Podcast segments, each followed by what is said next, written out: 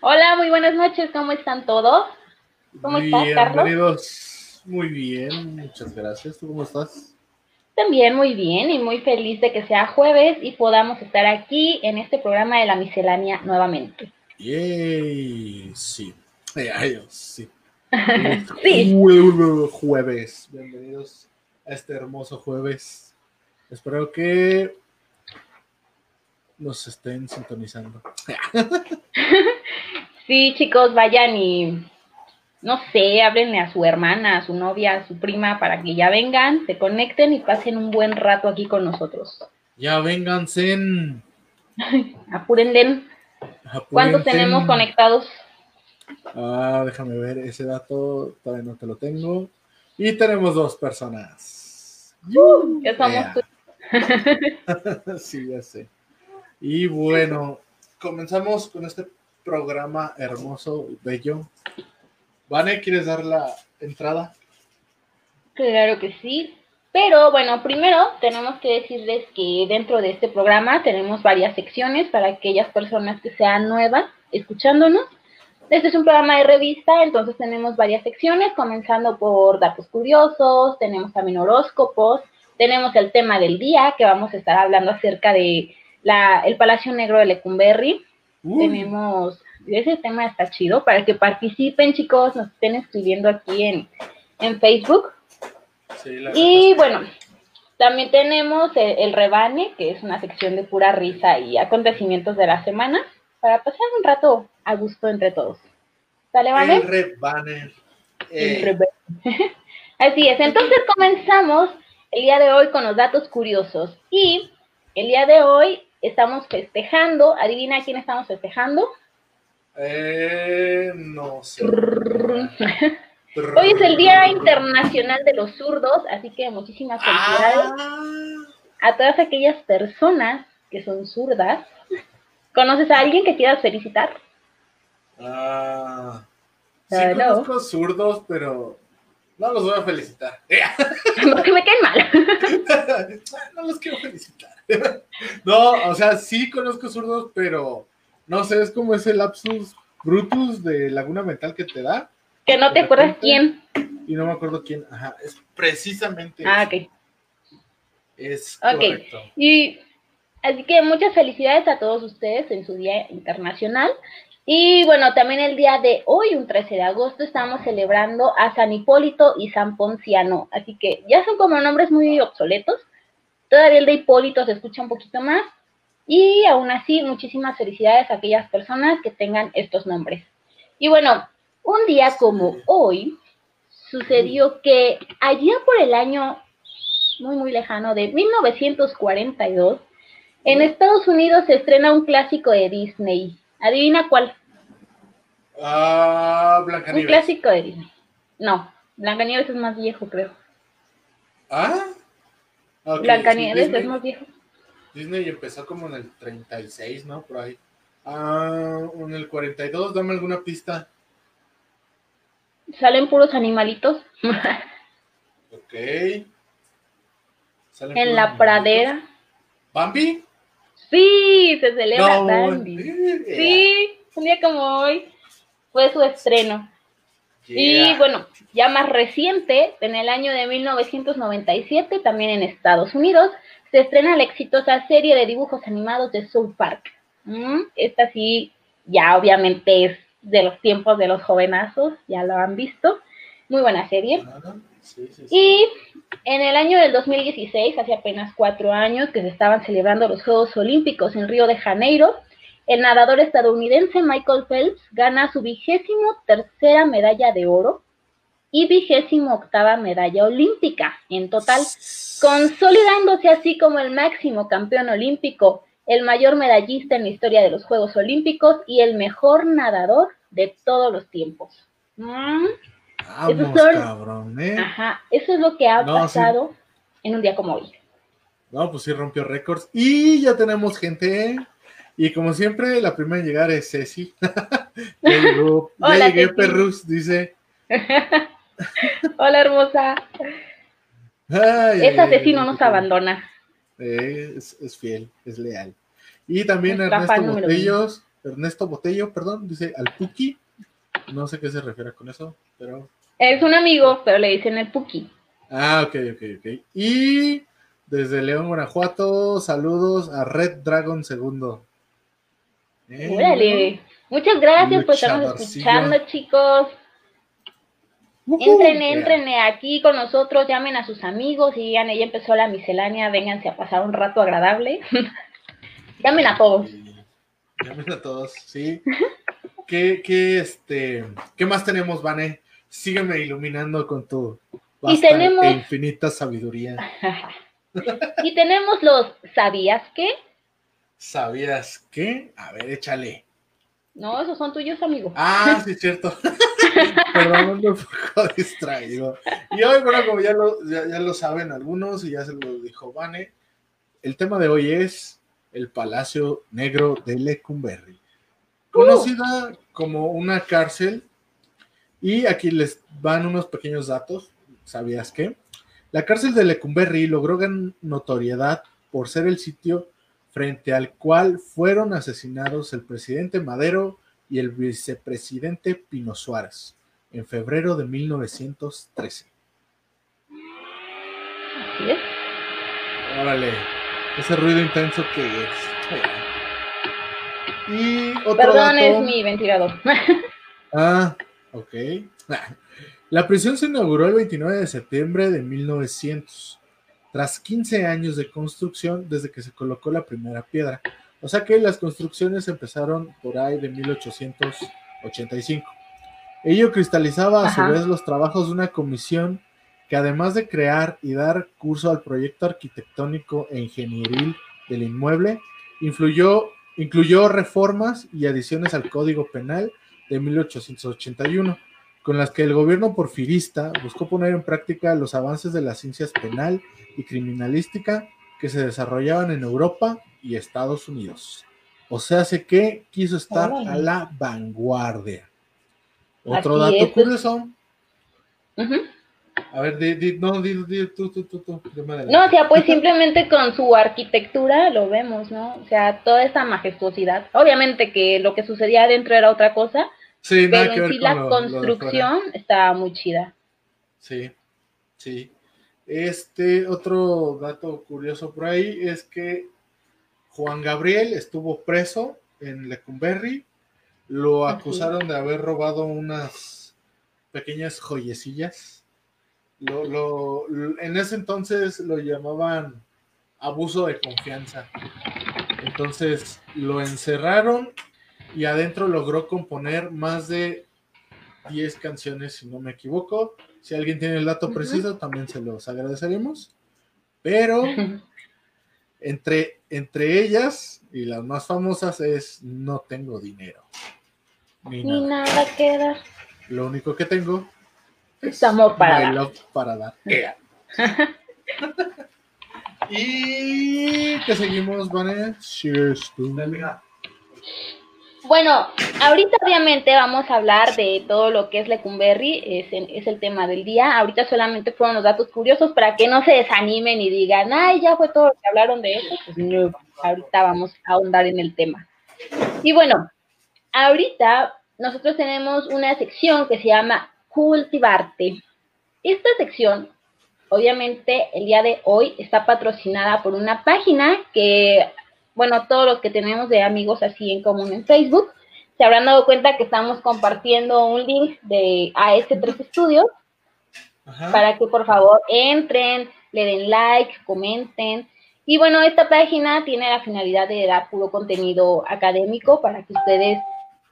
Eh, ahorita la primera sección es hacer blogs y en estos blogs van a encontrar muchos artículos acerca de educación, de arte, de cine, de moda, también va a haber. Fotografía. Ajá, fotografía. Mm, sí, creo que ya son todos. Y bueno, pueden entrar a esta página que también ya estamos, eh, ya tenemos un grupo, también ya les estamos mandando las invitaciones y ahí pueden acceder y enterarse de todos los artículos que tenemos. ¿Quieres comentar algún artículo en particular? Ah, no, dale tú. no, dale tú, yo no los leí. No, sí, entren chicos, porque estos artículos, eh, tanto Carlos como yo estamos participando en escribirlos, pero también hay muchísimos más colaboradores, ¿sale? Bueno, tenemos así algunos títulos para ver si les llama la atención. Tenemos primero piensa y luego elijo la tipografía. Obviamente este está eh, pues dirigido a todas aquellas personas que se dedican a diseño o que les gusta de pronto hacer sus flyers para las fiestas y demás. Ahí te hablan Ernesto Botello, que les gusta hacer pues, acá sus carteles para las fiestas. Pueden encontrar muy buena información.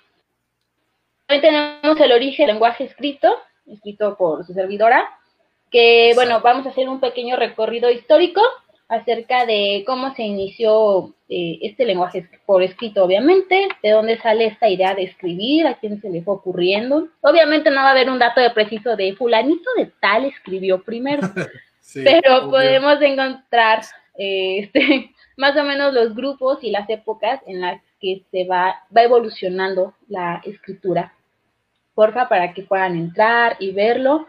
El día de hoy se publicó un artículo muy interesante que se llama Francesca Darmini y Paolo Malatesta, una trágica historia de amor inmortalizada en el arte. La verdad está muy bonito este artículo, para que por favor entren y lo lean. Y bueno, si quieren les leo una partecita échale, para que espérame, espérame un poquito, para que vean que también no está escrito como de forma bien aburrida y que digan, ay, no, guacala, no entro. sí, porque luego se agüita, ¿no? Dicen, ay, es que son artículos que he oído. O sea, obviamente contienen información chida, pero sin aburrirlos, ¿sale? Bueno, les leo rápidamente algo. En la literatura se han plasmado varias historias funestas de amor, como Romeo y Julieta de William Shakespeare, Paris y Helena de Troya en la Iliada de Homero y Francesca de Rimini y Paolo Malatesta en la Divina Comedia de Dante Alighieri. Esta última historia ocurrió en la vida real, a diferencia de las dos primeras que surgieron gracias a la creatividad literaria del ser humano. La trágica historia de amor tuvo cabida durante el medievo y la pareja estaba muy enamorada uno del otro, pero a causa de una disputa entre familias, Francesca fue obligada a casarse con Giangotto, Giancotto, perdón, el heredero de los Malatesta, un hombre con una deformidad física y que además era violento. Ah, un Carlos cualquiera, imagínense. Oye. No, no es cierto, Carlos no es violento. Solo está deforme, pero no es violento. Babosa. bueno, a pesar de estar casada, Francesca se frecuentaba con su amante que se llama Paolo, que era, para acabarla de joder, hermano de Giancotto hasta que un día fueron descubiertos.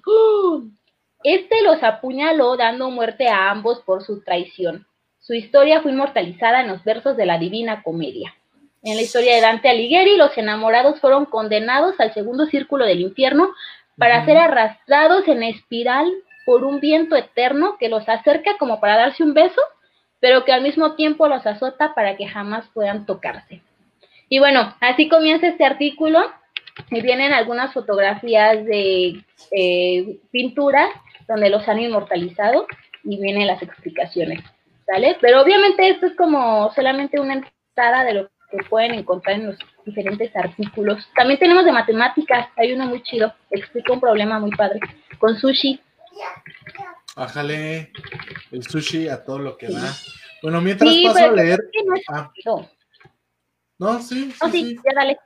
Es que, es, que, es que mucha gente luego piensa que porque es arte, cultura y cosas así, luego, luego dicen, ¡ah, qué hueva!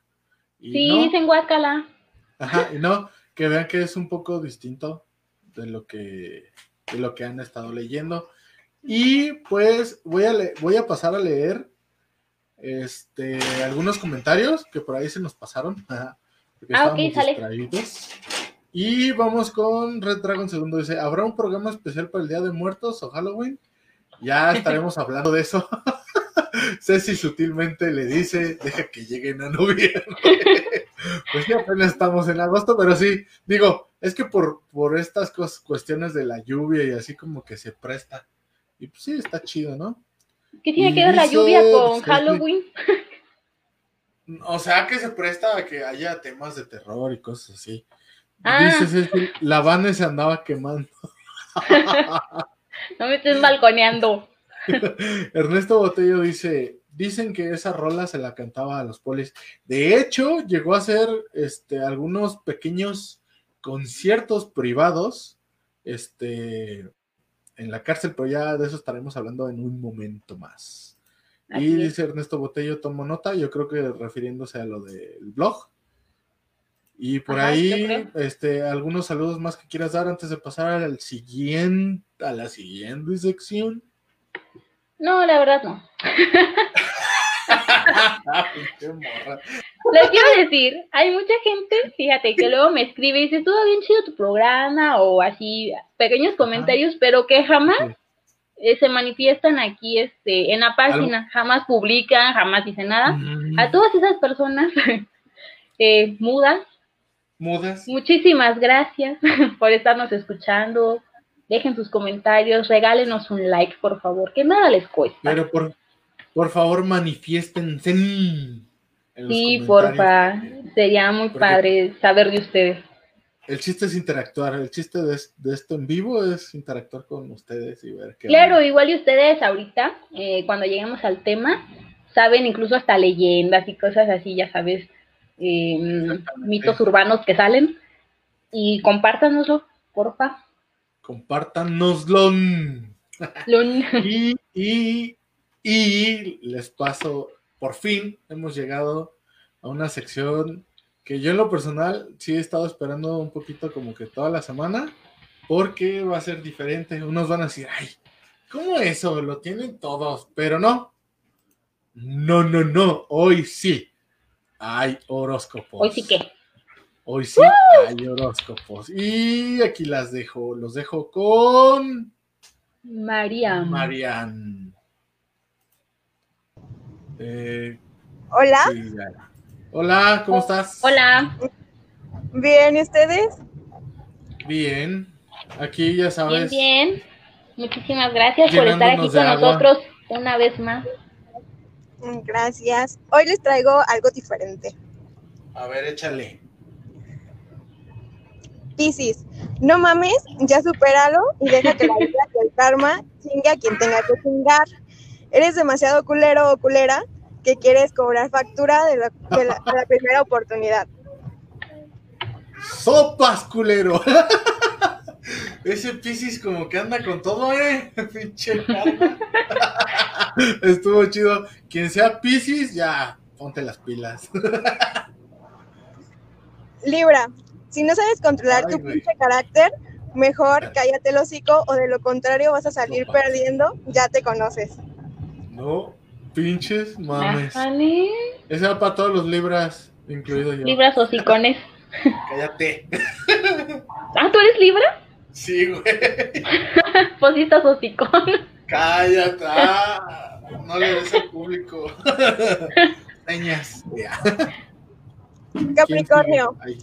No todo es trabajo, bájale dos pinches rayas y salte a putear o a divertirte para que te distraigas de las cargas y de tu carácter de la chingada. Oye, sí, ¿eh? Sí, sí coincide, conozco... Yo también coincido con eso porque yo soy Capricornio. Ay, Dios mío. Eh, ¿Ya ven? Salgan a putear. Scorpio.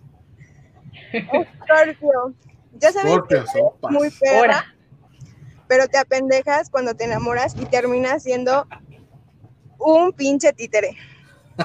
Ah, ya, ya, ya. Otro signo, otro signo. ¿Bromas? Ay, cabrón. Acuario, no puedes con las dietas, mi amor. Te encanta tragar, mejor centra tu ansiedad y tu hambre con sexo y así solo bajas tú, tu ansiedad y a la vez sientes algún placer. ¡Pum, bitch! Oye, eso, eso, es cierto, ¿eh? El sexo sí quema más calorías que correr. Déjenme decirles. y el último de hoy es para Aries. Déjate de mamadas si les gustas bien y si no también. No viniste a complacer a nadie que no seas más que tú. Eso chinga. Ese fue más, sí, ese fue más de apoyo este, a la autoestima. Eso es todo. Muchas gracias, Marian, por haberte dado este poquito, ¿cómo se dice? Tiempo para comentar estos peculiares eh, horóscopos y yo creo que, que están, están chidos y son diferentes, no son el típico de, ay, hoy te va a ir bien y sonríe. Y, tu color de la suerte y demás. Sí, nada, nada, nada, cállate culero y haz lo que te estoy diciendo, está chido. Bueno, así van a ser los nuevos horóscopos de ahora en adelante. Eso es todo. Ok, eso nos gusta. Muchísimas gracias, Mariam, que estés muy bien. Gracias. Bye. Bye, bye.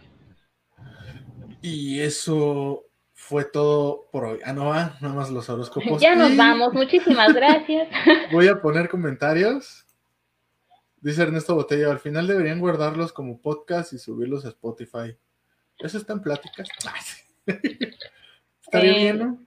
Ah, ¿no los has grabado? Sí, eh, Te está odio. grabado. Apenas llevamos uno. ¿Dónde? A ver, dice Ceci, ay, que se cae, se cae esos libros que, ey, no que engordos.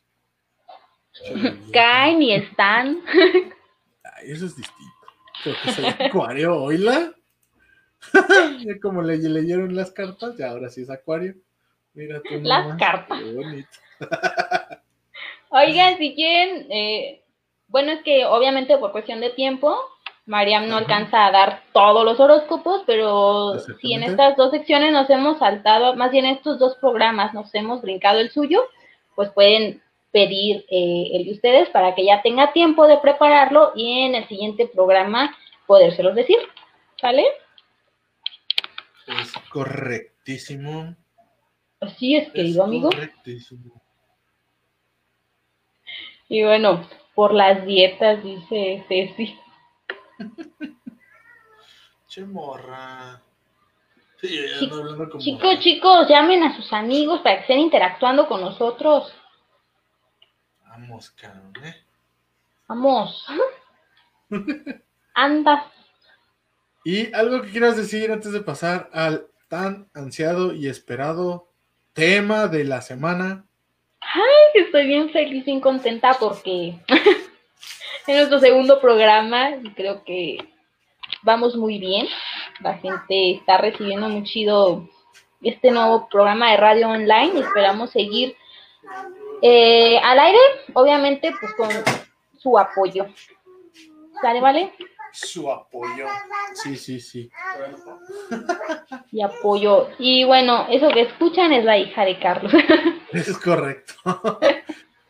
Por cuestiones técnicas, eh, el estudio. Ella quiere ser locutora de grande. Sí, ojalá. Eh, No, porque no deja. Eh, Y No, porque no me va a mantener. ya sé. Pasamos. Tun, turun, turun, al tema de la semana. Eso es la, el tema de la semana. Y el tema de hoy es el Palacio Negro de Lecumberri, la Así cárcel es. más infame de México. Es notoria por los innumerables actos de corrupción que pasaban dentro de sus paredes. Albergó criminales famosos, personas con cadena- cadenas excesivas por faltas menores y a Juan Gabriel, nuestro. Y a Juan Gabriel. O sea, lo que Pues nos sí. importa era Juan Gabriel. A huevo. Digo, por el morbo. No, ¿No? también estuvo el muralista este David Alfaro Siqueiros, Ajá, Alfaro Siqueiros, es correctísimo. que de hecho pues llegó a pintar ahí algunos murales, pero obviamente ya con la reconstrucción, más bien con la remodelación y eso, pues ya los, los quitaron. Es correctísimo. ¿Algún, algún dato que tengas por ahí que quieras decir? Espérame, amigo.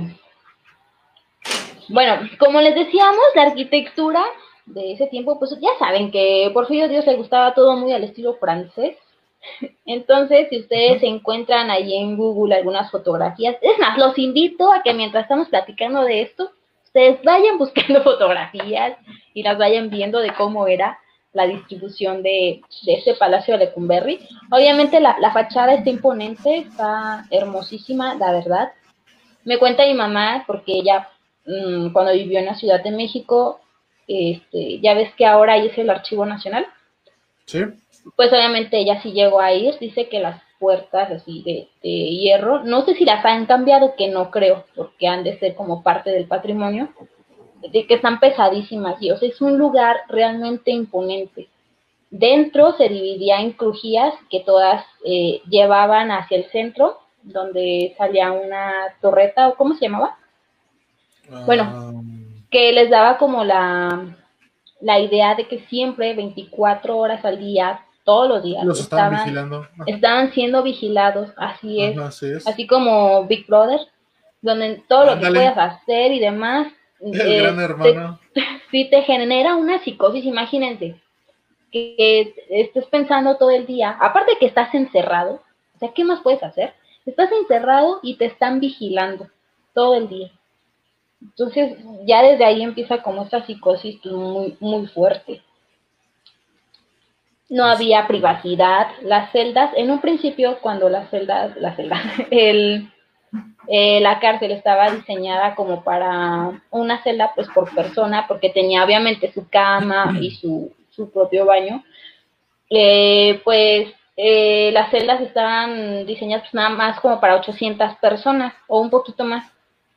Pero con el tiempo esto llegó a aumentar hasta 3.000 personas o un poco más. Entonces imagínate cuántos tocaban por celda, cuántas personas en una celda.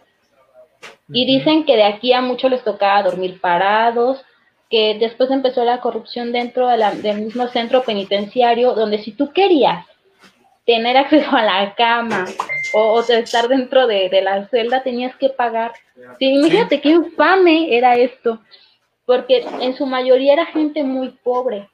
Entonces todavía que te encierran muchas veces por cosas injustas, te- tienes que pagar una, pues para que no seas el criado de los demás, porque ya sabes, ¿no? Eres el nuevo y pues, te agarran de bajada. Y pues luego no te toca cama, no te toca nada, no te toca comer, porque aparte la comida era paupérrima, estaba súper mal. Y Obvio. pues mal comidos, mal dormidos, mal todo. Y de aquí sale la, la super historia de que eran, ¿qué? Como hombres vampiros, porque se quedaban dormidos parados, Ah, porque sí. realmente no había un lugar donde se pudieran dormir. Sí. Más que nada, por eso. Dice Red Dragon segundo. En esa época era como segunda cárcel de Alcatraz, versión mexicana. Y sí, de hecho sí. Pero por ahí tenemos algunos datos. Espero haberlos traído. Ah, sí. Tenemos unos datos donde eh, hubo algunos pequeños, eh, ¿cómo se dice? Eh, escapes impensables, inimaginables y este, Ajá. este que ocurrieron dentro de, de la prisión. Pero primero déjame, déjame relatarte algo, ¿no? A Llegar ver, al cuéntame. Palacio Negro. El 2 de octubre llegaban sus cinco primeros presos. El zapatero Rafael Buendía, de 33 años, mestizo, de tercera clase social, era uno. Las crónicas cuentan que se resistió al ingreso, armando un escándalo. Estaba además el tenedor de libros puertorriqueño Antonio Andino, por meterle un tiro a su jefe. El tercero fue el canastero indígena Manuel Zúñiga, que apuñaló a su hermano en una borrachera. Imagínate nada más, qué bonito, ¿no? Te pones una guarapeta y apuñalas a tu hermano. Me caes gordo, perro, órale. Por nacer culero. Y se sumaban al minúsculo grupo el cochero Pedro Sánchez, ¿sí? Por encajar un puñal a su amante. Y Zenobio Godoy, que mató a una de las ocho mujeres con las que tuvo más de 20 hijos. Sopas. ¿Cómo ves esos pequeños datos, Vane? Vane, Vane, Vane, ¿me escuchas? Vane, Vane. ¿Sigues ahí? Bueno, voy a leer. Ernesto Botello dice: Se amarraban del pantalón a los barrotes y aprendieron a dormir parado- parados, les decían los vampiros. Sí, es, es correcto ese, ese dato. Creo que Vane se acaba de salir, no sé por qué. Vane, no te vayas, no me dejes solo. Es que ya ven que la lluvia, que hace esto, que hace el otro, que es un cochero. Te explico, hermano. Un cochero es lo que se vendría diciendo comúnmente el día de hoy como un portero, como, como un viene viene, como el güey que cuida los carros. Ese es un, un cochero. Vane, ¿qué te pasó? Ya, ya regresé, perdón. Mi, mi modem brinca y se conecta a otro y así. Disculpen. No, pues ya, que ya no brinque. No manches. Pues yo no sé qué onda con la señal. Entré en pánico. ¿Qué les digo ahora? Me quedé Ya solo. sé, eh, ya sé. Ni no escuchaste lo que te dije. Ah. No, dime, re- repítelo. Pues hablé de los, de los primeros cinco presos que llegaron. eh, y estos fueron el 2 de octubre de ese año que se inauguró. Si recuerdas en qué año se inauguró, ¿no? Vale. En 1900. Eso estaba chinga. Ya sé que lo leíste, pero bueno. Me- no, no, no, no, me acordé, me me sentí como en la escuela. ¿Cuánto es 7 por 8? Así me sentí. Ay, por cierto, ya llegó Gibran. Ea. Dice que estaba peleando con maestros sin capacidad lectora. Una disculpa, no te apures, Gibran. Yo, nosotros sabemos que siempre estás defendiendo el bien. Nosotros sabemos que tu vida es pelear. Sí, va. y bueno, mm, ¿qué, al- al- ¿qué más quieres contar, Vane? ¿Qué más datos No, estabas hablando algo de un cochero. Sí, lo que sí, es que Ernesto Botello preguntó que qué es un cochero y le explicaba yo que un cochero es en pocas palabras a lo que se viene refiriendo como el portero, como el viene viene, como el güey que cuida los carros en la noche, cosas así. Ah, ok. Sí, y por ahí dice Evin Noea Blue, saludos. Hola. Hola Eva, muchas gracias por estar escuchando. Saludos. Eso es todo. Ya Saludos Eva a ti y tú a tu familia. ya tenemos más radio escuchas. Sí, en este jueves de la miseria. Jueves, ya no son jueves, ya no es lo que eran. Ah, ya sé, desde esta nueva normalidad nos ha pasado a dar en la torre todos. Bueno, pero si quieres puedes seguir siendo jueves en tu casa, ¿no? ¿O tú A ves? eso se me hace muy alcohólico. ¿Por qué? No, eso como de ponerte a beber en tu casa se me hace como de gente depresiva, ¿no?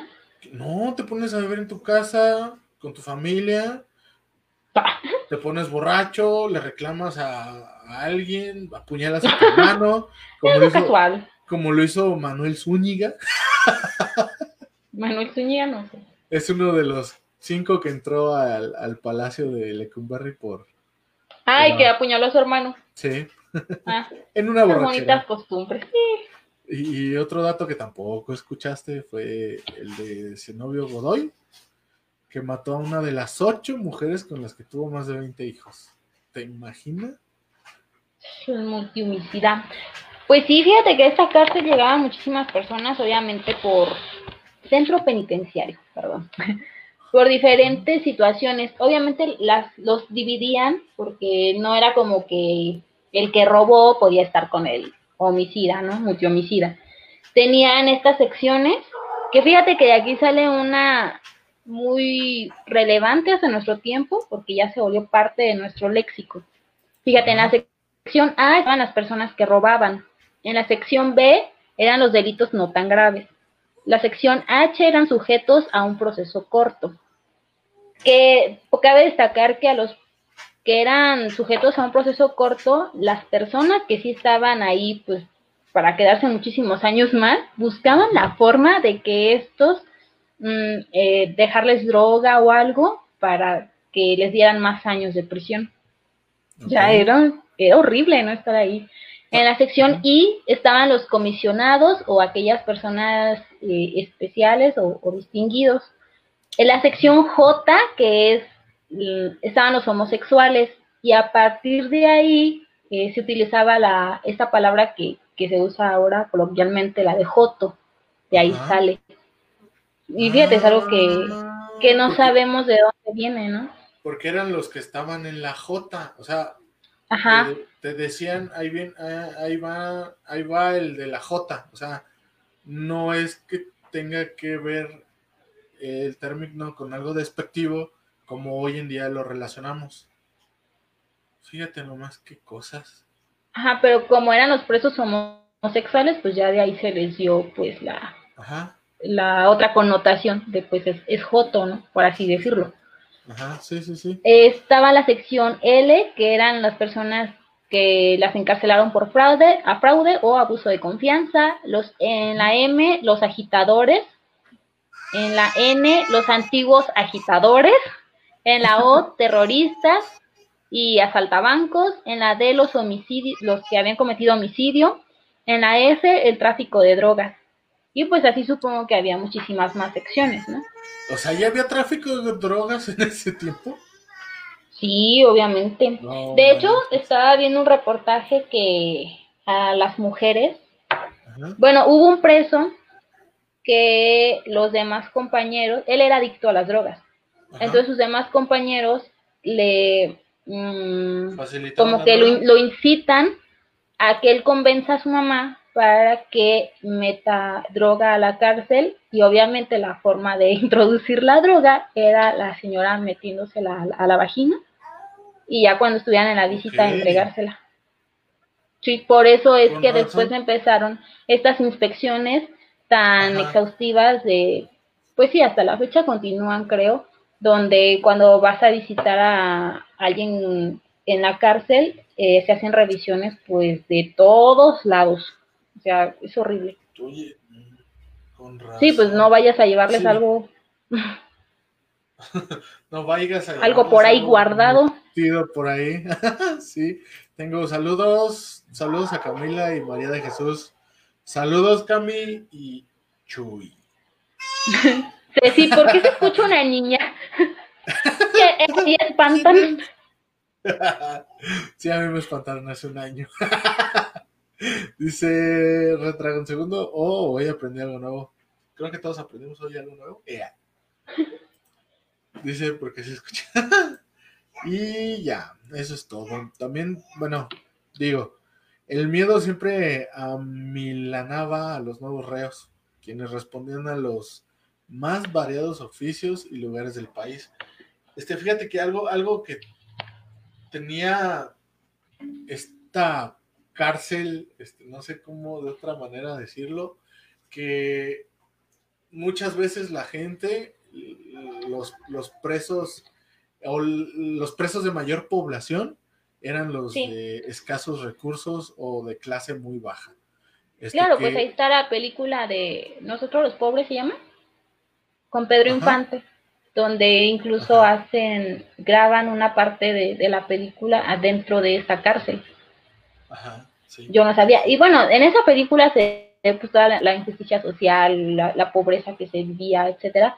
Entonces, pues no está como muy alejado o nada alejado de lo que realmente se vivía en la sociedad. Es correcto. Y de hecho hay, hay, un, hay un documental este, elaborado por Arturo Ripstein en 1976. Este, y pues es llamado así, Lecumberri, Palacio Negro este, donde, donde hay la anécdota de, un reo que dice que desde que llegabas ya les iban diciendo, ya hasta aquí, acabas de llegar al infierno y pues ya sabes que vas para allá. O sea, dice que, dice que decían, dice que decían que... Dice que decía. y que agarra y que le dice. y que agarra y que le dice, que dijo, que dijese. que, ya dilo. que se te fruncía. Sí, ¿no? Porque pues ya no hay de otra.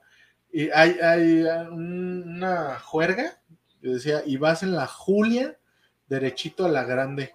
Ya no es nomás el tanque, es la mera grande. O sea, hablan aquí esta persona con florido lenguaje este, hablaba de que ya no iba nada más como a los separos, quiero entender yo, o a detención preventiva, sino que ya iba... No, o sea, iban directo ahí. Ajá. Creo que, que no, muchas veces no había motivos y la mayoría era como que por cualquier cosita, como que querían justificar el gasto, ¿no? Yo siento. Pues es que también las cosas se pusieron muy calientes cuando las personas llegaron a protestar en contra de, del PRI y pues a todos aquellos que se levantaban en contra, pues fueron llevados a esta cárcel, que es cuando se da esta sobrepoblación, supongo, ¿no?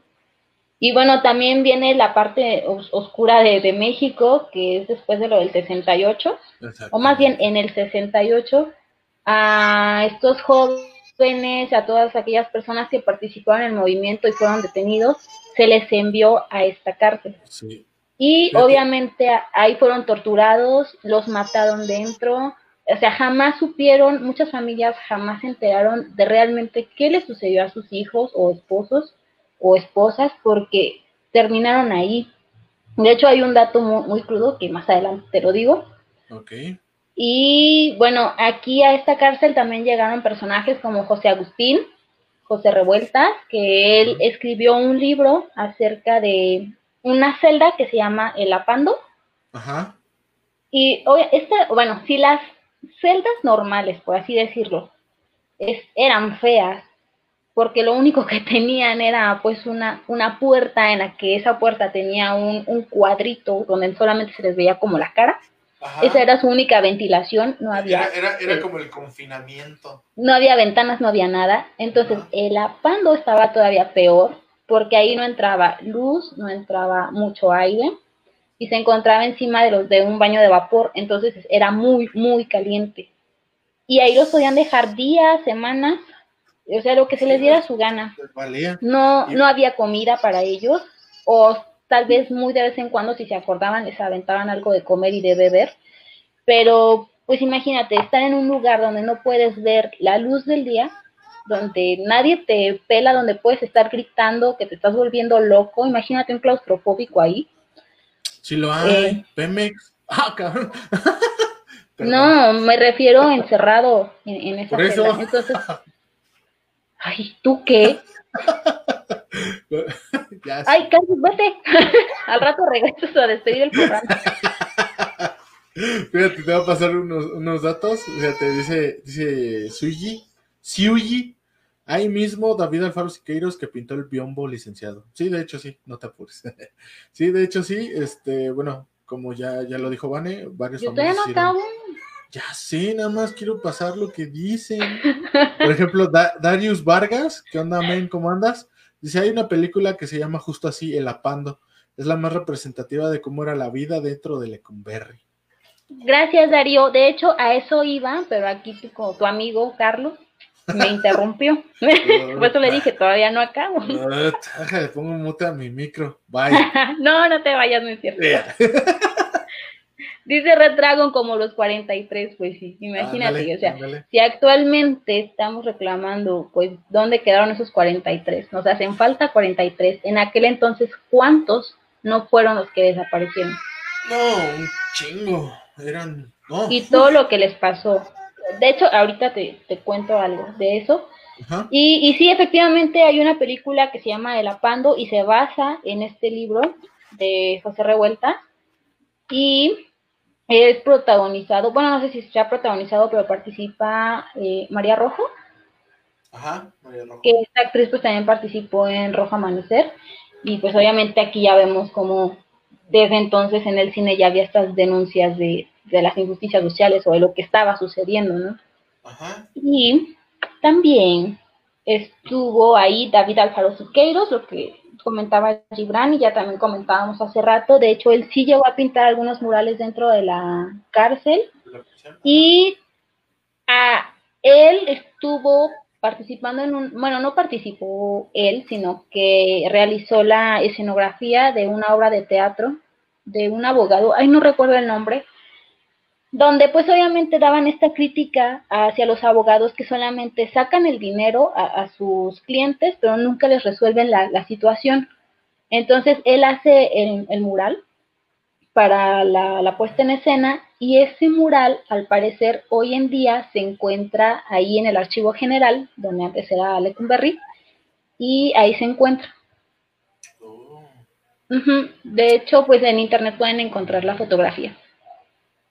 También estuvo Ramón Mercader, que fue el asesino de Trotsky, Álvaro Mutis, y estuvo Pancho Villa, imagínense nada más. Y pues ya, Juan Gabriel, que ya lo habías comentado tú. Ahora sí continúa, amigo. no, pues este. ¿Qué continuó? Ah, sí. Este, la ley del, más pudiente, ¿no? Todo adentro se manejaba con cuotas por pagar, talleres, baños, comida, bebidas. El, el costo de las celdas variaba desde los mil, dos mil, tres mil, y así hasta que llegaba uno de los que llamaban de provecho, de los famosos macizos, nada más por su lana. Entonces las celdas subían de precio y llegaban hasta los 15 mil pesos. O sea, ¿te imaginas 15 mil pesos de aquí? En aquel tiempo, sí. Ahorita vendrían siendo que 150 mil pesos, si no me equivoco. No, no sé cuánto equivale, pero pues, en ese tiempo era un buen. Sí, todo era venta de privilegios y extorsiones. El que tiene más saliva, traga más pinole. Era una de las famosísimas frases pero pagar no siempre garantizaba una celda para dormir. Aquí tengo un dato. Aldo Coletti escribió en La negra historia de Lecumberri testimonio de su estancia, que hacia 1930 era común que en una vivieran hasta 18. Otros más dormían en los patios y baños de las crujías, así eran como se les llamaban a estas secciones, que ya Vane comentó hace rato, que estaban, eh, que estaban de... sí, estaban divididos de acuerdo al delito cometido. Ajá, y estaban por, por letra del abecedario. Este, entonces cobraron fama los vampiros, que fue lo que, lo que, lo que comentaste hace rato. Pero imagínate, o sea, vivir, llegar a vivir 18 personas en una pinche celda de, ¿qué te gusta? ¿De 2 por 2? Era de 2.20, si no me acuerdo, eh, lo que leí era como de 2.20 por 3, 30 o 3 y medio más o menos eran unas cosas muy pequeñas y sin baño y de todo, pues, imagínate. No, fíjate unos que se duermen en el baño. Imagínate en medio de la noche y ah, cabrón, está calientito, May. no, pues, no pero aquel tiempo, eh, imagínate, en las temporadas donde hacía frío, donde había lluvia, o cuando hacía demasiado calor y todos ahí amontonados. No, sí está, está, es como el peor cuento de una vecindad, ¿no? Digo, está cabrón. También había comandos que hacían lo suyo, como la suástica. Según el multiasesino Goyo Cárdenas, eran seis muchachos en la crujía D que ofrecían protección a los nuevos. Les cobraban 100 pesitos semanalmente. Si se negaba, lo golpeaban hasta obligarlos a pagar. O sea, ahí no había de otra, o pagabas para, o, pagabas para que te protegieran, te madreaban, y si no pagabas, pues también te, te, madreaban. Alguien calle esa niña. ya saquen esa niña. Sáquenla de aquí, me vale madre que asuste. y pues, como te digo, la, la escuela del crimen era otro caso que tenía un alto costo.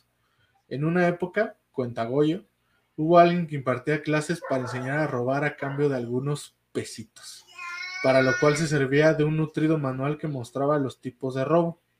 Y tampoco faltaban los reos que en mucho tiempo saldrían o nunca lo harían, que querían llevarse entre las patas, como lo comentabas hace rato, a los que estaban por condenas cortas.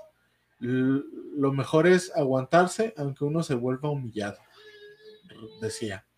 El de la celda de enfrente me avienta un cigarro de marihuana para que me den 10 años más. O sea, qué pinche porquería. Sí, realmente. Pues imagínate, si te habían metido a este centro penitenciario por algo que no cometiste, pues dentro tenías que aprender a robar, tenías que aprender a sobrevivir. Sí, pues. Entonces, de algún modo, esta idea de que iban a salir reformados y que se iban a incorporar a la sociedad normalmente y demás. O sea, para lo que, para lo que se creó originalmente, estaba, sí, estaba de eso. Sí. Y bueno. estamos listos para que me des el dato crudo. ah, ya tienes el dato crudo. Yo iba a seguir comentando más cosas. Ah, no, sí, sí, sigue. Bueno, bueno, sigue tú, sigue tú, despláyate. Yeah. Este es tu tema. No, bueno, seguimos con lo del 68, si quieres, ya para, para cerrarlo. dentro de lo del 68, eh, como les comentaba, pues había muchas personas que desaparecieron.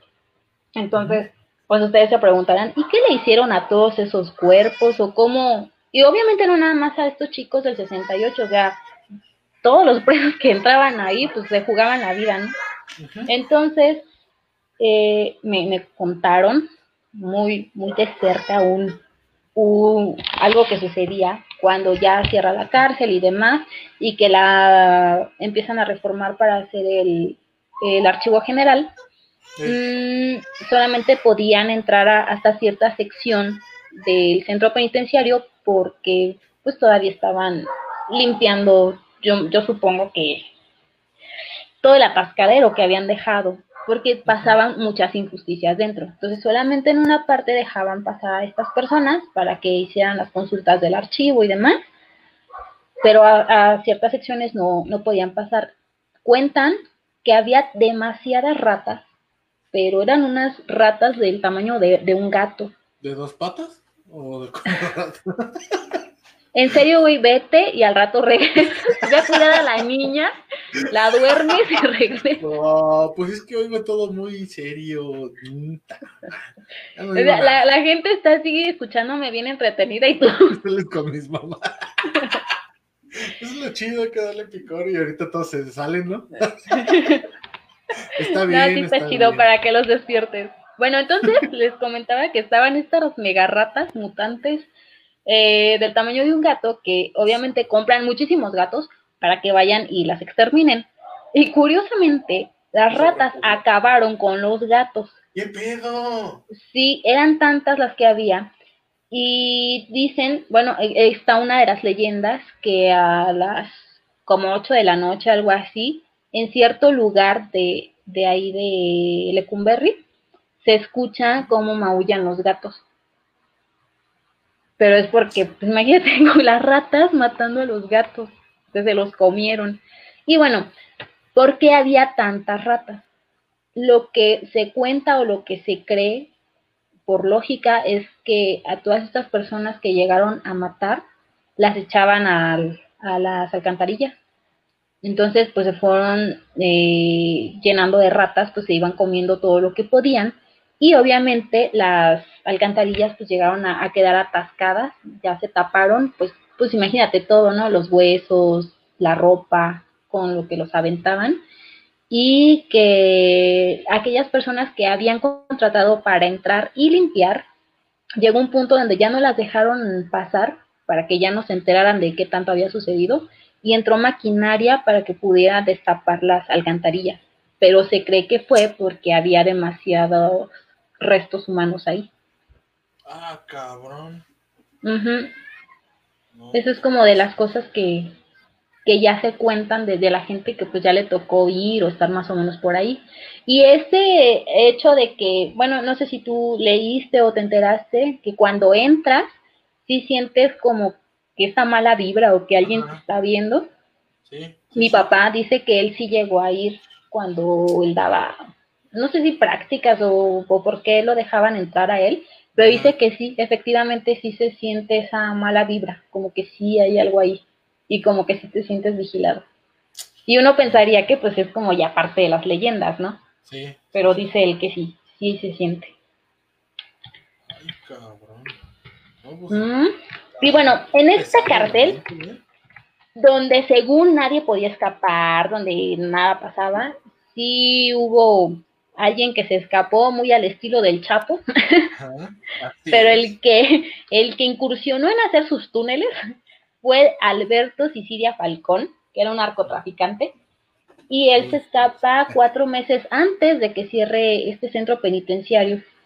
Y otro dato curioso ahí es que él fue pareja o anduvo ahí más o menos con Irma Serrano, Alberto Sicilia. Imagínate. Él se escapa y creo que como a los dos, tres meses lo vuelven a, a atrapar y ya lo mandan a otra cárcel. Sí, a Santa Marta. no, no. Santa Marta. No, de hecho, eh, ya ves que al principio en esta cárcel había tanto hombres como mujeres y niños. Ya cuando abren Santa Marta Catitla, mandan para allá a todas las mujeres. Y ya en Lecumberri se queda puro varón y homosexuales. sí, la sección J. Y no es por echarle rollo a nadie, o sea, pero pues así estaban separados. Sí, sí, sí, sí. No, sí, o sea, digo, es, pasó a ser una de las eh, de una de las visiones más este, chingonas que llegó a tener el gobierno mexicano en su momento y pasó a ser la, la presión más escalofriante. O sea, desde asesinatos, o sea, imagínate la cantidad de cosas que no se vivieron ahí, los, los custodios corruptos, fíjate desde cuándo se da todo esto. No, no, no, qué, qué feo, qué gacho. Y mucha gente que estuvo ahí impune, este, ¿sí impune se les dice? ¿Sin qué, pronto? No te entendí. ¿Eh? No te entendí. Sí, que mucha gente estuvo ahí impune. Sí, se dice así. No, impune, pues es que no tuvieron castigo. bueno, mucha gente que estuvo ahí sin temerla, sin deberla ni temerla. Y que injustamente, pues. Ajá. De hecho, Goyo, este Goyo Cárdenas, que él estuvo ahí porque mató a cuatro mujeres. Ajá porque tenía pues problemas estos con, siempre tuvo mala relación con su mamá y después eh, se casa más a fuerzas que de ganas, lo engañan, entonces empieza a desarrollar como este odio hacia las mujeres, esta adversión, y, mata a cuatro personas, creo que una de ellas era su novia. Lo mandan a Lecumberri y él ahí empieza a estudiar derecho. Y de eh, sí, estudia la carrera de Derecho y muchos presos se acercaban a él para contarle pues su situación, de cómo estaba. Este hombre era muy listo, tenía un coeficiente intelectual muy alto, de hecho él estudió química en la UNAM, sí creo que sí era química en la UNAM, y este, ya cuando sale, mm, el Congreso pues lo, lo ve así como que miren, sí se pueden reformar, miren este hombre, lo toman así como como wow. Un ejemplo. Lo empiezan a, alabar y, olvidan y dejan de lado que, que había matado a cuatro personas. O sea, sí, claro, o sea, sí, está bien, qué chido, te superaste, pero eh, no se te olvide que eres un homicida, ¿no? Fíjate, fíjate. Y bueno. Ah, bueno, ya nada más para cerrar con Goyo, él comenta en una entrevista que una vez se le acercó un joven y le dice que él estaba ahí en Lecumberri por una injusticia. Bueno, él sí robó, pero imagínate, o sea, su robo fue tres lechugas. Robó tres lechugas y lo subieron a la, a la Julia, que así le llamaban a la patrulla, y lo mandan a Lecumberri. Entonces Goyo eh, le dice, bueno, ¿en qué juzgado se llevó a cabo tu asunto? Además, le dice que en el juzgado segundo, él va, porque pues al parecer tenía como muchos contactos, o sea, empezó a hacer de contactos este hombre, eh, accede al expediente de este chico y pues se da cuenta que está ahí metido injustamente, ¿no? Ajá. O bueno, o sea, no era para tanto tenerlo en la cárcel y el, el juez se molesta. Sí, tres lechugas. ¿quién, se roba tres lechugas? Solamente alguien que tiene mucha necesidad. Claro, pues bien pudo ser un robo famélico, ¿no? Y él dice que él está seguro que el 60% de la población de Lecumberri era inocente. Fíjate nada más, el 60%. Güey, gente inocente conviviendo con gente como él. O sea, deja tú que haya sido abogado y la mamada y media. O sea, asesinó, era un asesino, güey. Es, como este dato curioso, o sea, estas cosas curiosas que tienen los asesinos seriales, sí, seriales, este, la mayoría tienen el coeficiente intelectual alto, o sea, no son no son cualquier tontos. Por ejemplo, ahí tienes a este. Ay, se me olvidó su nombre. Que le decían el, alto bondadoso o algo así, el alto amigable. Este, mató a más de 15 mujeres, pero su coeficiente intelectual está dentro del 1% de la población. Vale. dice, dice Ernesto, se robó dos kilos de mandarín Pero es que Lalo vive con hambre. Déjalo. Es un robo famélico, déjalo. Por cierto, ¿dónde está Lalo que no se ha manifestado? Se te van a ir encima los progres por dar esos datos. ¿sí? Ed Kemper, sí, sí, sí.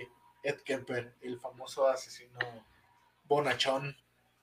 Sí, tenía un coeficiente intelectual de 142. Sí, claro, de hecho, pues los homicidas normalmente son, es gente muy inteligente, o sea, no por nada logran escapar tantas veces de la justicia, saben cómo realizar sus barbaridades sin dejar pistas y esto, o sea, no cualquiera realmente, o sea, saben lo que están haciendo. Sí, está, está cañón. está muy feo. Está muy feo. Entonces, amigo, cierra el, el tema, ¿o tienes algo más? Hay que seguir hablando de esto toda la noche. La neta, sí. Era. está bien pues, chido. Pues a, mí cosas así me gustan, no sé tú cómo, cómo lo veas. No, sí investigaste un chingo, la neta. Bravo. Gracias, te salvé el, el programa. no, de hecho, ¿sabes qué? Otra cosa, y esa la vi apenas hace rato en una página de gobierno Obviamente ahorita supongo que no ha de estar abierto por cuestiones de la pandemia, pero al parecer todos los jueves estaban abriendo el archivo general para, ah, porque pues para aquellos que no sepan, Lecumberri ya hoy en día es el archivo general de la nación. Ahí se, se, guarda todo. Y este, los días jueves estaban dando una visita guiada dentro y ahí contaban las leyendas y obviamente era en la noche. Eso, eso estaría chido, fíjate, algún día como para turistear y demás, estaría chido ir ahí. Sí, mira, mira, fíjate, dice, dice Ernesto, había un men que se escapó disfrazado de mujer, de hecho sí, este, nada más que no, no, no recuerdo su nombre, pero sí, este, la, la historia es así, él, él estaba condenado por, creo que por asesinar a su, a su mujer. Y este, él no era de aquí, él era extranjero. Él, creo, si no me equivoco, era argentino. Y este, él ya había tenido un intento fallido de escape. Digo, no recuerdo su nombre. Pero lo que pasó fue que fue al área, porque tenía un área para lavar y todo ese, ese rollo. Es lo que te digo, era como una vecindad súper fortalecida. Entonces, se cambió la ropa, se puso peluca, se maquilló, o sea, consiguió todos los, los insumos. Todos los aditamentos, ajá. Ajá, y eso pasó en el cambio de guardia a la hora de, de la visita.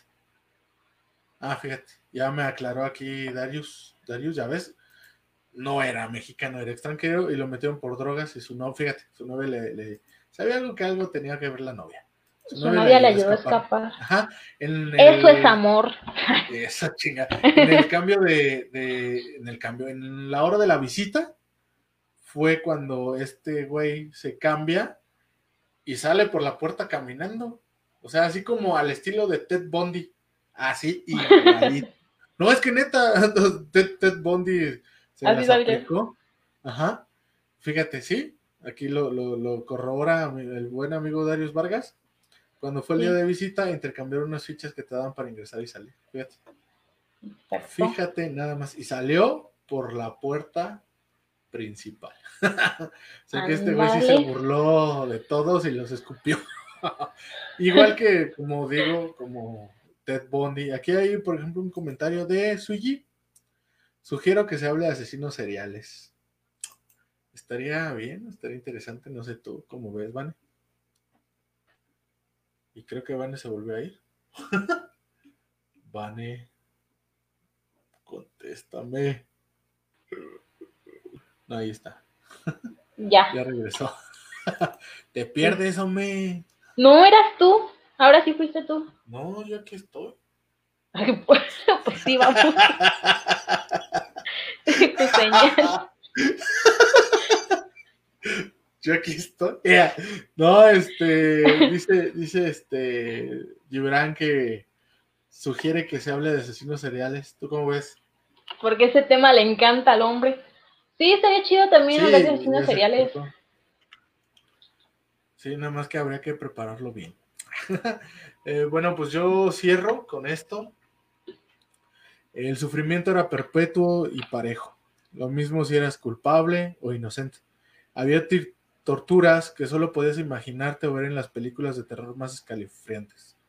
Mejor conocido como el Palacio Negro, cumplió con el objetivo para el que fue construido, ser la prisión más temida de México, un escenario lúgubre e imponente donde se respiraba dolor, injusticia, tristeza y desolación.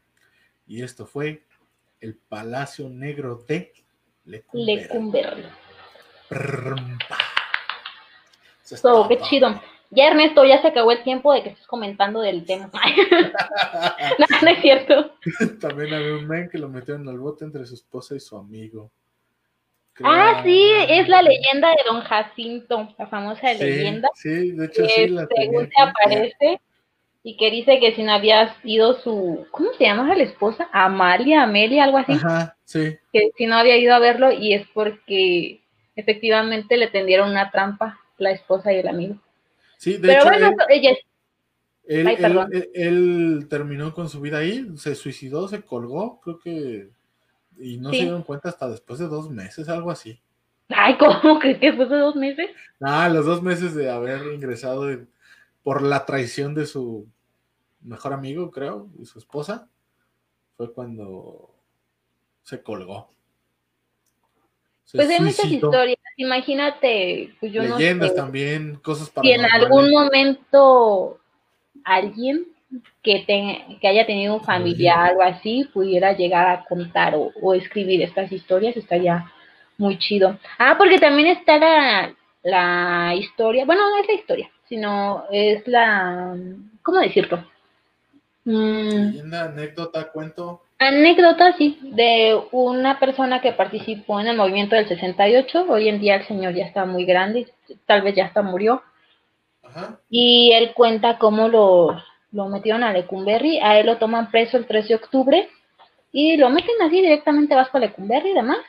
Lo desnudan, le, lo amarran con sus manitas atrás, lo tiran al piso boca arriba y lo empiezan a golpear.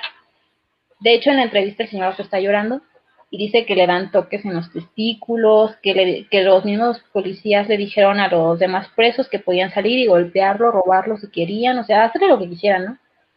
Y que a ellos pues, prácticamente los mataban de hambre porque pues como eran, eh, ¿cómo se llama? Presos políticos Ajá. pues eran así como que, pues si te mueres me vale, ¿no?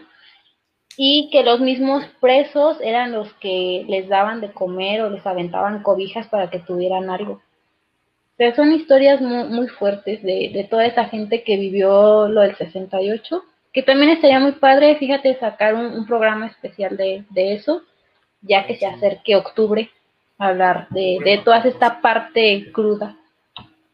Sí, sí, estaría, estaría chido. Y bueno, ya no hay que extendernos con el tema. Dice Darius, Darius, dando otro dato importante. Luis de Alba, los días y los años, así se llama su libro. Ah, sí. ¿Qué más? A ver, a ver, aquí. Cuenta hay- cómo les dejan abiertas las crujías más violentas para que fueran a golpearlos a su crujía. Ah, Sí. sí. No, está cabrón. No, son, son, esos son, esas, esas de las partes creo más, este, culeras y escalofriantes. En las que dices cómo, cómo es posible que un ser humano pueda llegar a, a hacer esas cosas. Pero pues bueno, el dinero es lo que mueve la ambición, ¿no? ¿Tú Así cómo es. ves, Vanessa? Pues a mí ya me agüitó el tema, ya me voy. Ay, se ven. Hombre. Cuenta, cuenta, cuenta ah, algo, algo, ¿cómo se llama? Algo importante que haya pasado en la semana. ¿Desgarradora? No, no, no, desgarradora, no. ¿O sí? No sé. Bueno, con esto termina el tema de Lecumberri y ahora sí comenzamos con la sección de El Rebane. El Rebane. Acuérdense que esta sección es para reírnos un rato, para comentar memes, para... ¿De qué tanto hablas tú? ¿Eh? ¿Qué? Es que estoy hablando y como que te estás riendo al fondo, no sé. No, hombre, son efectos de sonido. Quítalos, por favor. che, vieja. Bueno, entonces, eh, esta sección es para eso. Vamos a comentar memes, vamos a comentar cosas que sucedieron en esta semana. ¿Sale, vale? Ajá. Deberían hablar de la leche radiactiva que se distribuyó con azúcar. ¡Ay, ya, Ernesto! Este ven, neta, si te pones a platicar, neta, no, es que Ernesto es una cosa. Un día nos pusimos a hablar de puros cosas de terror. Y nuevamente se fue de mi casa todo espantado, que nunca iba a volver a venir. y le encanta hablar de extraterrestres, de conspiraciones. Ah, qué chido. todo ese rollo le encanta. Eso está chido, eso está chido, la neta. Simón. Bueno, esta semana pasó un video muy, muy gracioso que unos dicen que es fake, que todo estuvo preparado y otros dicen que no, que sí sucedió y ese lo que aconteció con el senador Samuel García y su novia, más bien su esposa, Mariana Rodríguez. Si viste el video donde están haciendo una videollamada, están comiendo unas costillitas o alitas, no sé. Y ella, le dice a ella que, que baje la pierna, que está enseñando mucho. ¿No lo viste? sí, un amigo subió un meme. Sí, pero pues ya todo se, se volcó a que el viejo es un machista, que porque le habla así y demás. De hecho, algo estaban comentando de que la morra pidió el divorcio y otros dicen que es mentira. Pero lo que sí nos lleva a reflexionar es que, fíjate cómo unas pequeñas frases o algo así, o sea, te das cuenta cómo es la gente, o sea, mendigo viejo, ¿para qué le dice que está enseñando mucho? Y si me casé contigo fue para mí, no sé qué. no más, me dio un chingo de risa porque pusieron algo de expectativa realidad y ponen un güey con un una pinche piso de pollo, no mames, se pasan de lanzar. No. Ah, y, y, luego ponen al vato al día siguiente o a los dos días con planchando, ¿no viste? Tengo una foto así como, como que estoy planchando. Ay, cabrón. Ya dice Gibran, lo de la leche está chido. Fue la que se contaminó por el accidente de Chernobyl. Ese vato sabe cosas, háganle caso. sí, o sea, sí, Ernesto, y lo queremos mucho, es un gran amigo, pero pero es para otra sección. pero ahorita otro programa. No, no te creas, man, yo no te conozco. No, no, no te creas. Pero pinche Vane ya sabes cómo es hiriente y la cabrona. Así me quiere. Este, pasando a otro tema. No, sí, eso eh, creo que fue lo que más revuelo hizo, ¿no? Lo del, lo del güey este. Sí, yo creo que sí, lo de esta semana, porque según el, el tipo, eh, ya ves que es de movimiento ciudadano y según él apoya a las mujeres y marcha con ellas y sí, vamos a luchar por sus derechos y por la igualdad de la mujer y el feminismo y bla, bla, bla. Y de pronto sale con esto. Ya todas las, mujeres que traía ahí siguiéndolo, pues ya lo mandaron al queque porque pues obviamente no tiene nada que ver lo que pregona con lo que está haciendo. Obi, no manches, pinches vatos. ¿Tú qué encontraste, amigo? ¿Qué te gustó de esta semana? Pues como que todos han, han caído como que, no sé, a lo mismo, no sé, a veces Facebook ya me aburre. Eh, Instagram. Instagram, ah, Instagram solamente puras putifotos. Pues son las que tú te tomas. No, yo no me tomo putifotos, no sé de qué me estás hablando ahorita. Ay, perdón, perdón, perdón. Pero por si hay alguien tiene un dato. Ah, mira. Ceci, acaba de hacer aparición. También está el psiquiátrico de San Rafael, que según se hacían exorcismo. ¡Ah! Madre Santa. La morra está heavy, ¿eh? Pues, ¿qué la pones a ver? Ella, ¿yo qué? Ya me ganó, güey. Yo soy fan de lo paranormal, pero ella ya me ganó, me, ya me superó. Está bien chido. Sí deberíamos de sacar un programa especial, lo que decía este tu amigo, para el para noviembre y para el Día de Brujas y todo eso, sacar una sección. Es más, todo el programa hay que aventarnos la de, de cosas de terror. Oye, estaría chido, pero... Quiten a Capel y, conduzca, y que conduzca Ceci. Yo voto por eso también. Ah, pinche vieja. Tú cuidas a la niña y así ah, Órale, gracias.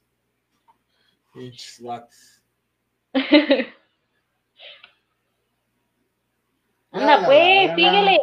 Espérame, que se me trabó esta madre. Se te trabó el cerebro. También. sí, ya lo tengo trabado desde que nací. Pues sí, sí sabemos. También por allá, para los que les guste Acapulco Shore. no sé qué. asco! ya sé. No, está chido, güey. Rebana está chido. Ay, Darío lo ve. A ver, Darío, te hablan. ah, güey, ve a. Esto es nada más es para darte un pinche desestrés, güey. Por cierto, ya sacaron a alguien de la casa hoy. Ah, sí, es cierto, no manches. No manches. La Betty con la lancha. Los memes de Betty, sí, se mamaron. No mames, le llovió. Si ya había llovido, a ella le cayó un diluvio. Hay un pinche meme donde está ahí en su camioneta, le dice, y está enfrente de una lancha y dice, ¿me dejas pasar? Dame, Oye, pero es que. Sí, güey.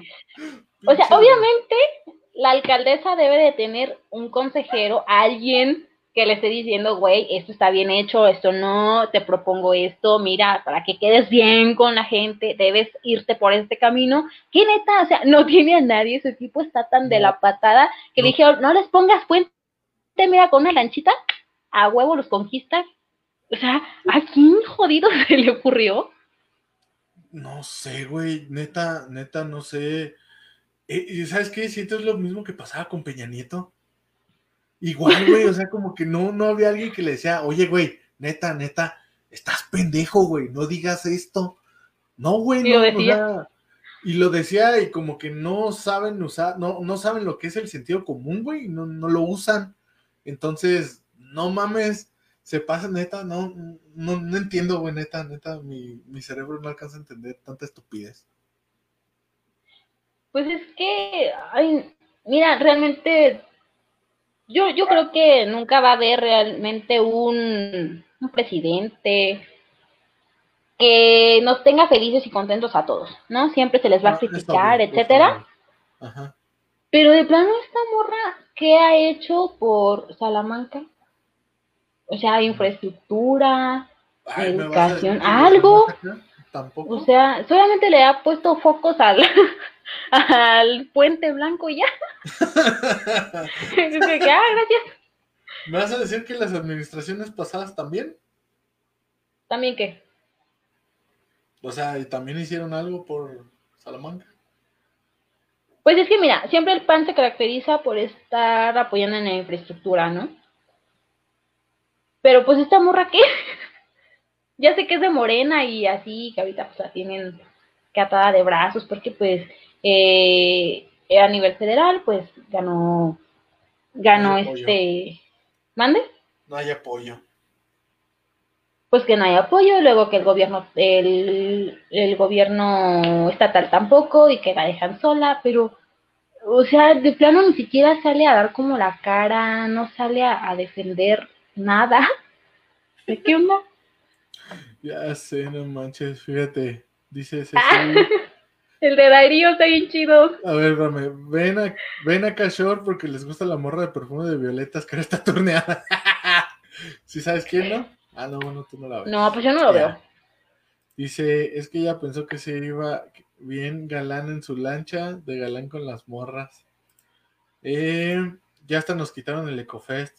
Pues Sí, amigo, por la pandemia. Sí. Ah, bueno, que de todos modos por la pandemia no se va a poder hacer.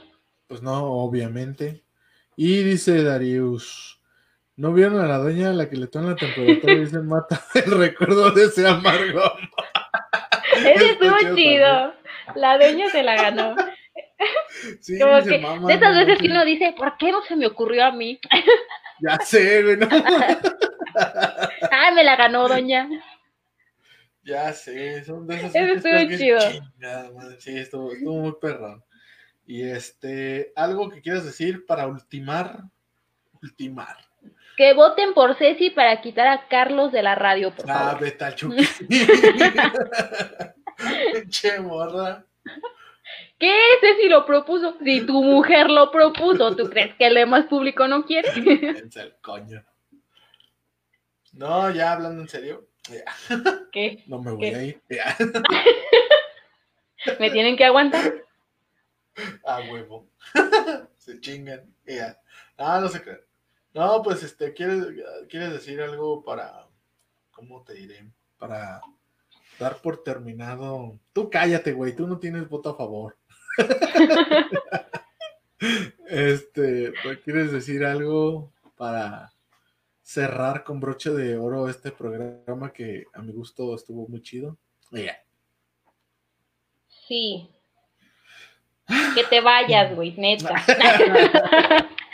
no, mira, eh, esto ya es como un, reclamo a todos los que tengo como amigos en Facebook. Ah, no se crean. Vamos, cabrón. No, no, chicos, eh, nada más promocionar nuevamente la página de la miscelánea. Porfa, ayúdenos a compartirla para llegar a, más personas y que este proyecto siga adelante. Yo creo que para hacer nuestros primeros programas de Carlos, sobre todo de Carlos, y, y míos, pues no estamos tan mal. Y pues realmente es nuestra intención llegar más lejos con, este proyecto. Obviamente estos son los primeros pasos. y no se olviden, no se olviden que nuestra intención también es apoyar a todo el talento local, aquellas personas que cantan, que escriben, que componen. Eh, pues por favor, mmm, invítenos a, que nos contacten o, o, díganos a nosotros, ¿sabes qué? Yo conozco a fulanito o fulanita que hace tal o cual cosa para algún día tenerla aquí en el programa y hacerle una entrevista. Y que entre todos, pues lo que les decía el primer programa, ir apoyándonos y crecer. Sale entre todos. Dicho eso, que, bueno que, tú abriste con eso, tengo por ahí la posibilidad de, de, que le, de que pueda estar con nosotros en el próximo programa un luchador guanajuatense. Este, para, digo, para hacerle la entrevista, para pues, que nos cuente todos estos menesteres de, de la política dentro de las luchas. Luchador así de los de... De la AAA y ese. De la AAA. Ah, no sé si llegó a ser AAA o estaba en camino a... Y luego no pudo, no sé, digo, él ya nos... ¿Puedes decir su nombre o no? ¿O es secreto? ¿Eh? ¿Es secreto el nombre?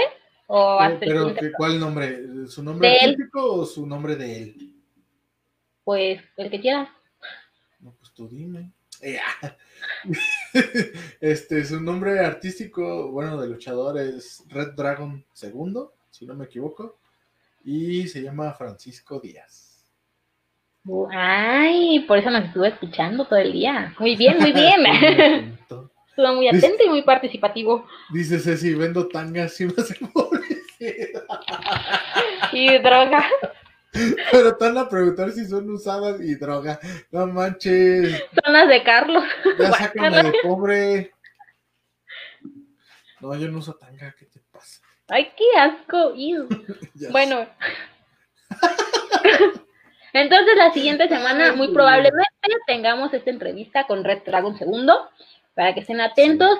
vamos a preparar el siguiente tema de la semana y lo vamos a estar publicando en nuestra página para que estén atentos y nos va a dar de verdad muchísimo gusto que estén participando, que nos estén apoyando, que le den un like a la página y por mi parte yo los espero aquí el próximo jueves a las 9 de la noche. Y pues yo también les quiero hacer un reclamo, hijos de su pinche madre. O sea, neta, neta, neta, no tienen nada que hacer, güeyes. O sea, es jueves a las nueve de la noche. Güey, ¿qué, tienes que hacer? ¿Ir a trabajar mañana? Seas mamón. la mayoría Pues hay gente que sí trabaja, Carlos. la mayoría, dije. La mayoría. dije. Dice Darius Vargas, y le acabas de acabar el personaje. No, él me dio permiso, amigo. no te apures. Tomos, ¿cuántos Francisco Díaz no habrá en todo Guanajuato?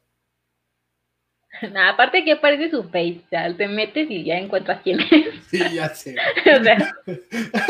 y creo que lo tiene ligado con él. Entonces no, no, hay problema por eso.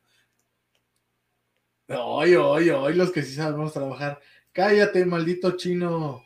Maldito, maldito. Ya nos están peleando. Dice tu amiga Eva.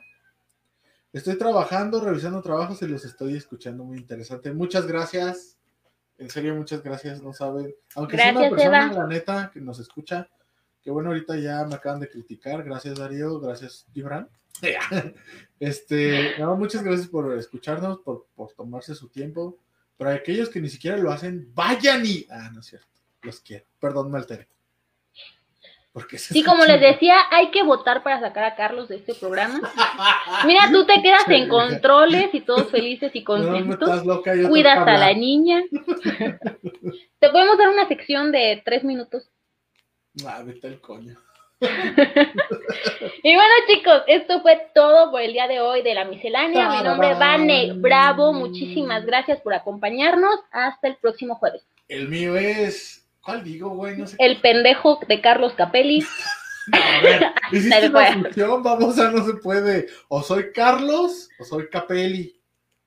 Pues mira, tú me escuchas bien menso, Carlos Capelli, ¿o sea, eso qué? ¿Qué te pasa, güey? Escucha con pinche caché, Bueno, ya, como sea, fuimos Dane y Carlos aquí en la Miscelánea Radio Online. Hasta la próxima. Bye. Hasta la próxima. Muchas gracias por escucharnos y sigan en su jueves. Bye. Adiosito, los amo. Bye, bye. Adiós.